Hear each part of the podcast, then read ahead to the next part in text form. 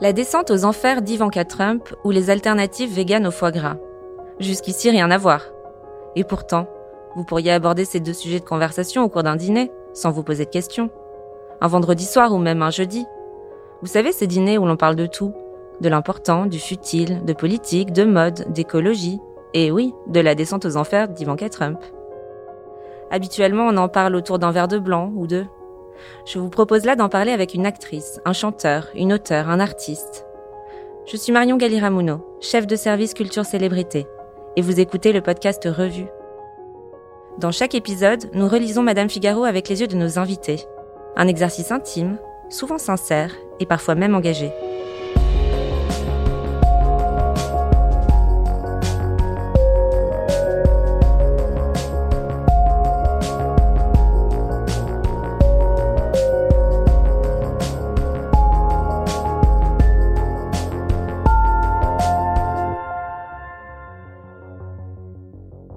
J'accueille aujourd'hui un comédien aussi réservé que débordant, de sensibilité mais aussi d'audace.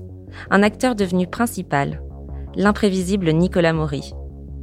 Vous avez commencé par nous faire mourir de rire dans le costume d'un assistant infernal et touchant.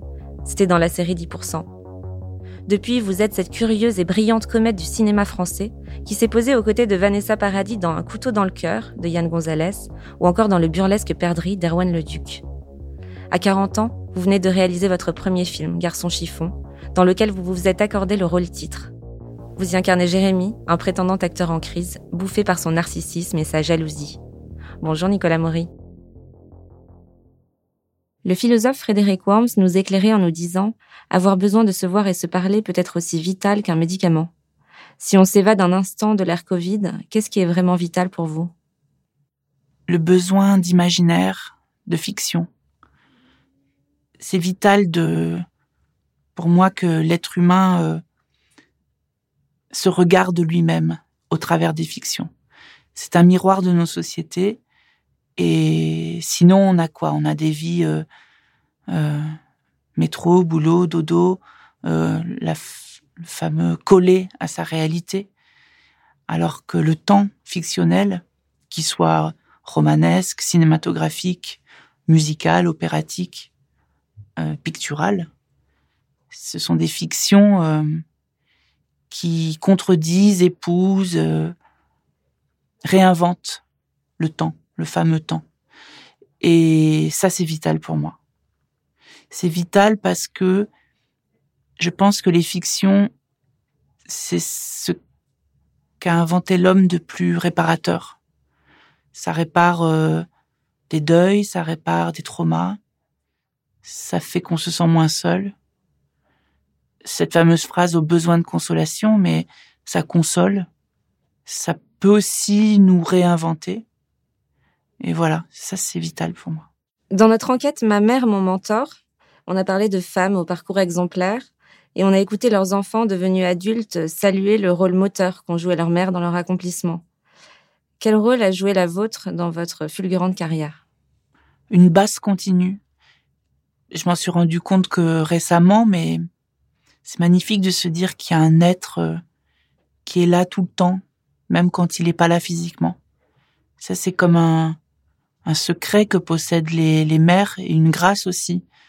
Euh, certaines l'ont pas, mais en tout cas, ce lien, euh, ce lien si puissant, ça a été ça. Euh, ma mère, ça a été, euh, c'est un exemple de douceur, c'est une combattante, euh, mais qui ne s'affiche pas combattante, de douceur, de discrétion. Elle a fait des chemins euh, sûrement euh, très ombrageux sans que je le sache. Elle a toujours eu cette grâce aussi de ne pas avoir mis en scène à quel point ça avait été compliqué après le divorce de mes parents, de d'assumer ma sœur et moi. Enfin, c'est des combats qu'on pourrait dire ordinaires, mais c'est c'est des combats euh, très modélisants de voir comment une, une mère tient, comment une mère euh, passe un âge qui a 40 ans, de refaire sa vie, de, de reconstruire. Là, j'ai récemment lu un magnifique, euh, peut pas dire, euh, je un texte de Déborah Lévy qui s'appelle Le coup de la vie, qui retrace ça, qui retrace qu'est-ce que ça veut dire de retrouver une vie quand un mariage s'effondre. Ça peut paraître euh, une chose commune, dans le sens que ça appartient à plein de, femmes et d'hommes. Mais voilà, c'est aussi très particulier dans une vie. C'est donc c'est cet exemple-là, une force, euh, vraiment une force discrète, euh, pas d'apitoiement. Et voilà, je dirais que ça représente ça, ma mère. Rien à voir. Kate Moss nous confiait très simplement mon meilleur souvenir, c'est quand j'ai rencontré la reine d'Angleterre. Euh, quelle est la rencontre qui vous a le plus impressionné? Vanessa Paradis. Parce que c'était un conte de fées pour moi, Vanessa. Et, et je l'ai rencontrée pour un film qui s'appelait Un couteau dans le cœur. Et je l'ai rencontrée dans un restaurant un midi avec le réalisateur. Et je l'ai prise dans mes bras. C'était très fort. Et puis, elle, elle voyait qui j'étais parce qu'elle m'avait vu dans un film, donc j'étais pas que le fan d'elle. Et ça a été très fort parce que de se rendre compte que que j'ai quand même voulu maintenir cette image euh, d'enfant que j'avais. C'est comme si ça m'était euh, obligatoire. Euh, donc, quand je, je, suis avec elle, je suis dans un faux temps presque, parce que il y a le réel, c'est une femme réelle, magnifique mais réelle, mais il y a ma fiction à moi de l'image qu'elle a provoquée et que j'avoue je garde encore. Et euh, donc ça c'était très incroyable parce que j'ai pu rencontrer des des, des, des gens dont, que j'admire et mais là c'était très différent parce que c'est vraiment quelqu'un qui était dans ma chambre d'enfant et de la voir euh, comme ça, ça ça a été très important dans ma vie.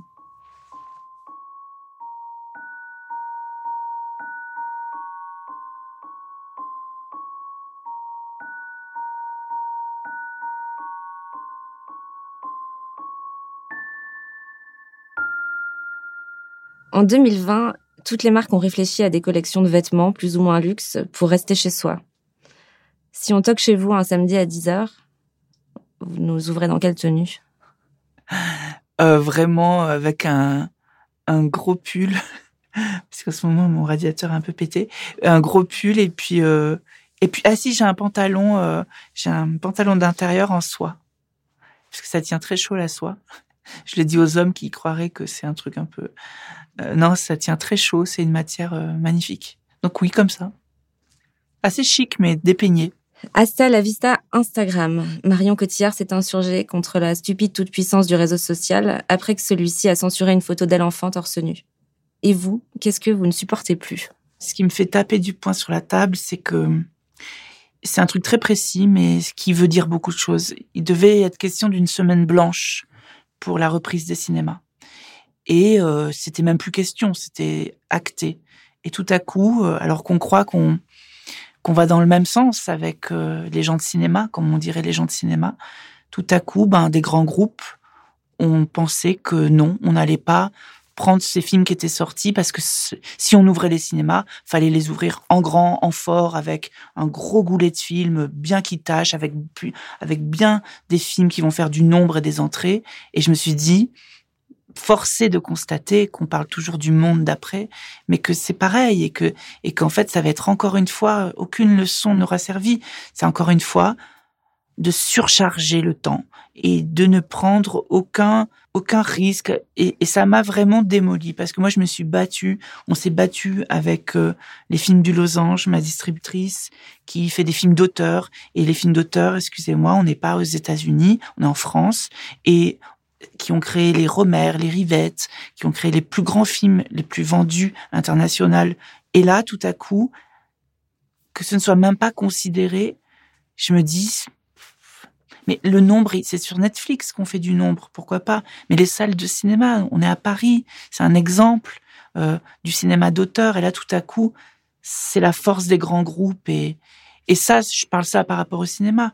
Mais évidemment, ça va être pareil par rapport à l'industrie, ça va être pareil par rapport à la concurrence. Enfin, c'est voilà, ça c'est quelque chose qui qui me fait pas baisser les bras par contre, mais qui me qui m'indigne, qui m'indigne vraiment.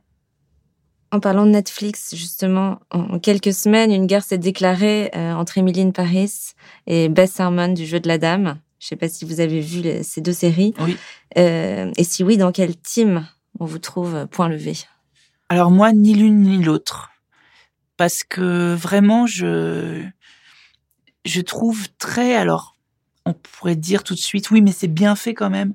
Je trouve très convenu cette, euh, il y a une facture Netflix qui, qui en fait, même dans les fictions, on pourrait prendre le sujet, oui, une fille avec les échecs, ou oui, une fille à Paris. Mais si vous regardez, si vous, les épisodes sont étalonnés pareil. C'est-à-dire que on voit d'où vient le personnage, où il va, nanana. Et puis même ce rapport dans, dans, moi je trouve ça assez conventionnel, ça m'ennuie un peu. Je les ai regardés en entier ça m'émeut pas. Je vois la fabrication. Après, je peux comprendre que que des gens qui qui qui aient besoin de de, de divertissement, etc. J'ai pas d'avis, je suis pas morale, mais euh, non, je préférais qu'on me demande si je suis dans la team de de Piala ou de euh, Aung San Suu. Euh, oui, ça, ça m'intéresserait plus. Et c'est pas pour faire mon arty, hein. c'est simplement parce que parce que je trouve que ces œuvres-là sont plus audacieuses et puis je trouve qu'elles sont elles sont plus, euh, elles ressemblent plus en fait au, à ce que je vois des, des, êtres humains autour de moi. En partant de là, du coup, de quelle série euh, voudriez-vous parler, euh, dans le sens où voilà, elle vous aurait impressionné ou elle vous aurait plu? Oh, il y en a beaucoup. Euh, il y en a beaucoup qui m'ont impressionné. Moi, j'ai beaucoup aimé House of Cards, par exemple. Je trouve que c'est admirablement écrit, joué. Euh, je trouve ça presque impoli, même parfois. C'est des zones euh, qui sont pas du tout lisses par rapport aux États-Unis. J'ai beaucoup aimé une série sur les adolescents qui s'appelle Euphoria, que j'ai trouvé, euh, qui m'a appris des choses, même sur. Euh, je me suis dit voilà, à mon époque, on n'aurait pas pu faire une série qui s'adresserait à des gens de cet âge si si libre dans dans dans, dans le format même. Il y a il y a des épisodes presque atmosphériques et euh, ça, ça m'enchante. Euh, moi, j'adore quand les séries, euh, voilà, vont vers des zones que le cinéma permet pas, c'est-à-dire le temps, là encore. C'est-à-dire sur écoute, évidemment. Je trouve que c'est une série géniale. Six Feet Under, enfin ça c'est des séries un peu anciennes, mais je peux aimer aussi des séries hyper comiques comme Unbreakable Kimmy Schmidt. Je trouve ça délicieux. Je trouve que c'est des gags en surcharge. Ce que j'aime pas, c'est quand le devenir des séries, ce serait euh, la bonne idée, le bon sujet, et puis euh, ça, ça, ça, ça, ça, ça le fait moins sur moi. La psychiatre Marion Le Boyer dit il faudrait vérifier sa déprime comme l'on surveille son cœur et ses poumons. vous avez tendance à déprimer, vous?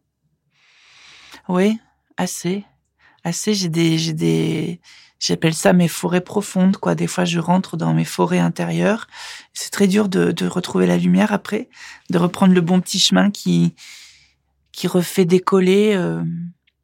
Oui, c'est des moments euh... comme je, je, je, suis fait quand même de d'énergie contraire avec mon métier. Il des moments où je suis vraiment en surpression, donc forcément il y a une dépression qui sont comme des sas. J'ai appris à les apprivoiser j'ai appris à ne plus me juger par rapport à ces traversées du désert euh, euh, ces voyages immobiles sur mon canapé avec mon chat, où, euh, où tout me semble lourd de plomb. J'apprends en vieillissant à un peu plus me dire que c'est des, des moments à passer. Donc du coup, euh, j'en sors peut-être un peu plus facilement. Mais c'est une très jolie, euh, je connaissais pas cette phrase, mais c'est très joli de, faire comme un, oui, comme un, une radiographie de, de, de, ces, de ces déprimes, parce qu'elles peuvent être euh, sûrement euh, révélatrices de, de, certaines, de certaines choses un peu plus enfouies.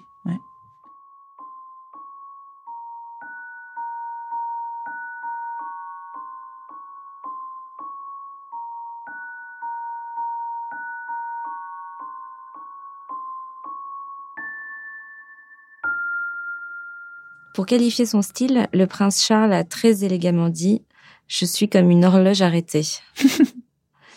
Comment qualifieriez-vous le vôtre? Je suis comme un pirate. Je, je dérobe. Je dérobe euh, de ci, de là. Des vêtements que j'ai l'impression d'être un peu éternels comme ça. Et j'aime bien assembler. C'est mon amour des choses qui vont pas ensemble, forcément. J'aime pas trop J'aime pas trop le côté ergonomique, euh, homogène. J'aime bien une petite chose en plus. Puis des fois, j'aime bien disparaître dans mon style. Mais euh, je crois que les créateurs qu'on dit, enfin, il faut, si on les aime, faut les porter. C'est ce que disait Karl Lagerfeld. Et, et je crois que si on aime la mode, euh, il faut euh, épouser ses audaces aussi parfois. Georges Clooney a dit à propos de son épouse Amal, quand je l'ai rencontrée, tout a changé. De qui pourriez-vous dire la même chose? Ben, c'est très intime. Moi, j'ai pas, je suis pas mariée encore, j'ai pas d'époux, mais euh, oui, il y a quelqu'un en ce moment dans ma vie que j'ai rencontré lors du premier confinement et qui qui a fait que euh, que ce 2020 est, est une année euh, historique. À propos des princes William et Harry, Emma Corrin, l'actrice principale de The Crown, a dit Si je les voyais à une fête, je partirais sûrement. Qui, pourriez-vous fuir? Par colère ou par peur? Moi, je suis pas du genre à éviter le conflit. Le conflit, pour moi, c'est c'est pas une chose que je recherche, mais c'est pas du tout une chose que je suis. J'ai des grandes colères et euh, ça dépend. Si je bois un verre de vin blanc, vaut mieux pas que je parle à cette personne parce que les alcools blancs me, me, me tendent un peu. Mais euh, non, je j'ai pas j'ai pas d'ennemis comme ça. N'a rien à voir encore une fois. Au Japon, on soigne le mal par les larmes. Oh. Pourtant, des chercheurs nous ont expliqué pourquoi pleurer ne nous faisait pas forcément que du bien. C'est quand la dernière fois que vous avez pleuré? Il n'y a pas très longtemps. Je pleure facilement, mais euh, soit il faut que ce soit en stricte intimité, soit devant une caméra. Il n'y a pas de, pas de milieu. Euh, la dernière fois que j'ai pleuré, j'ai pleuré de bonheur, je crois. C'était, oui, enfin pleurer de de, réparation là aussi. J'ai eu une peur comme ça et, et on m'a consolé et j'ai lâché euh, cette crainte d'enfant que j'ai, une crainte d'abandon. Et du coup, euh, j'ai pleuré sur ça. C'était complètement. Bah, les larmes qui sont intéressantes, c'est les larmes, les larmes imprévisibles, les larmes qui qui sortent comme on ouvrirait un robinet, c'est-à-dire euh, elles étaient là et on pensait pas qu'elles sortiraient à ce moment-là. C'est pas les larmes autoprovoquées, l'apitoiement. C'est celles qui sortent pour sortir, enfin. Et c'était des larmes un peu comme ça. Dans notre rubrique psycho, on s'est aussi demandé si on n'était pas trop exigeant en amour. Quel genre d'amoureux êtes-vous? Est-ce que vous êtes le jaloux de garçon chiffon ou pas du tout? Oui, je, l'ai été. Enfin, je suis l'inquiet, l'intranquille, qu'on pourrait résumer en jaloux, mais mon film, c'est j'essaye de définir une chose pas négative par rapport à la jalousie, quand elle n'est pas maladive et, et, psychopathologique, ou je sais pas comment dire, pathologique. Mais euh, je suis un amoureux inquiet, intranquille, mais en même temps, parce que je crois que je j'ouvre euh, tout et je donc j'ai toujours le sentiment d'être un peu à terre et sans défense, et c'est peut-être une illusion. C'est peut-être un rôle que je me donne. Mais cet été, je me suis réveillée un jour et une phrase m'est apparue. Je me suis dit, je ne veux plus euh, vivre les choses du cœur tragiquement. Je crois que j'ai donné ça. Je suis arrivée à 40 ans. J'ai beaucoup aimé la tragédie, euh, le tragique, et je crois que j'ai trop euh, épuisé mon cœur dans ça. Et je pense que ça m'a pas forcément rendu heureux. Et comme on dit, euh, genre la peur n'évite pas le danger, voilà. Et euh, moi j'étais un grand peureux, mais je crois que c'est pas bien d'être peureux en amour. Je pense qu'il faut, il faut laisser aller. C'est comme un état de, de grâce qu'il faudrait trouver dans tout. Mais je pense qu'il faut pas se dire qu'on va être trahi potentiellement. Il faut, si on est trahi, on est trahi. Et moi, j'ai toujours peur de l'être. Voilà.